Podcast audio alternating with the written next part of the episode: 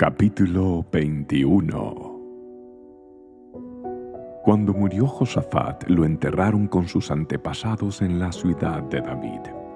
Después su hijo Joram lo sucedió en el trono.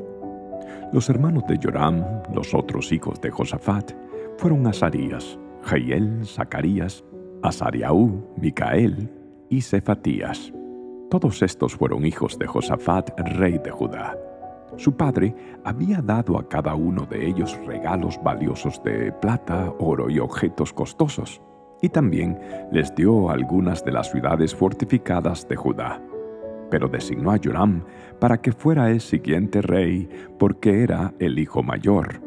Sin embargo, cuando Joram se afianzó firmemente en el trono, mató a todos sus hermanos y a algunos de los otros líderes de Judá Joram tenía 32 años cuando subió al trono y reinó en Jerusalén ocho años. Sin embargo, siguió el ejemplo de los reyes de Israel y fue tan perverso como el rey Acab, porque se había casado con una de las hijas de Acab. Así que Joram hizo lo malo a los ojos del Señor.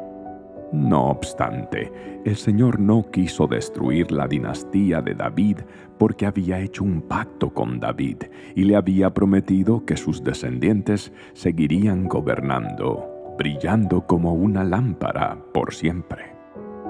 Durante el reinado de Joram, los edomitas se rebelaron contra Judá y coronaron a su propio rey.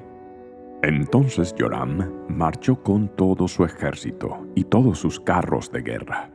Los edomitas rodearon a Joram y a los comandantes de sus carros, pero él los atacó de noche al abrigo de la oscuridad.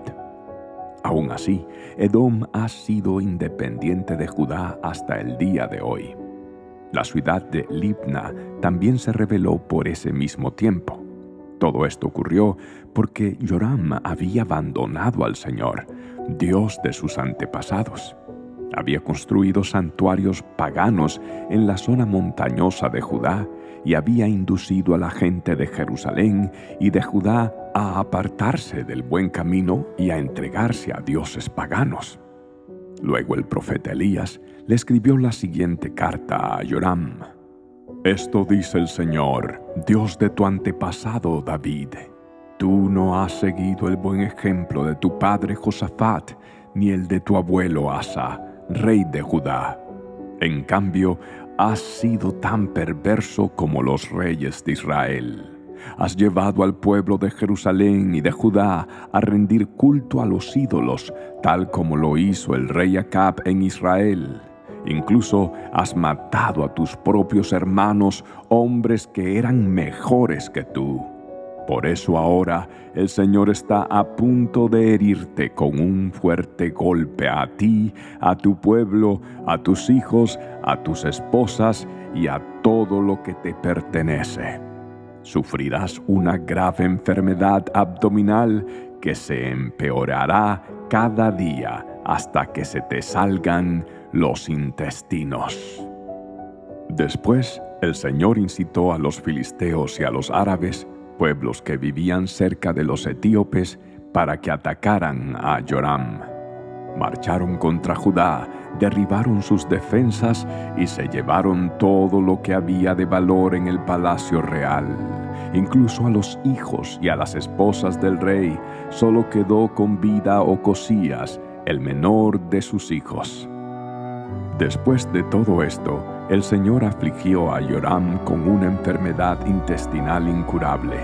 Cada día empeoraba y al cabo de dos años se le salieron los intestinos por causa de la enfermedad y murió con terribles dolores. Su pueblo no hizo una gran hoguera funeraria para honrarlo como se había hecho con sus antepasados.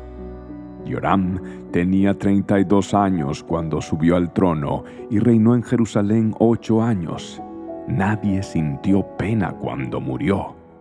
Lo enterraron en la ciudad de David, pero no en el cementerio de los reyes.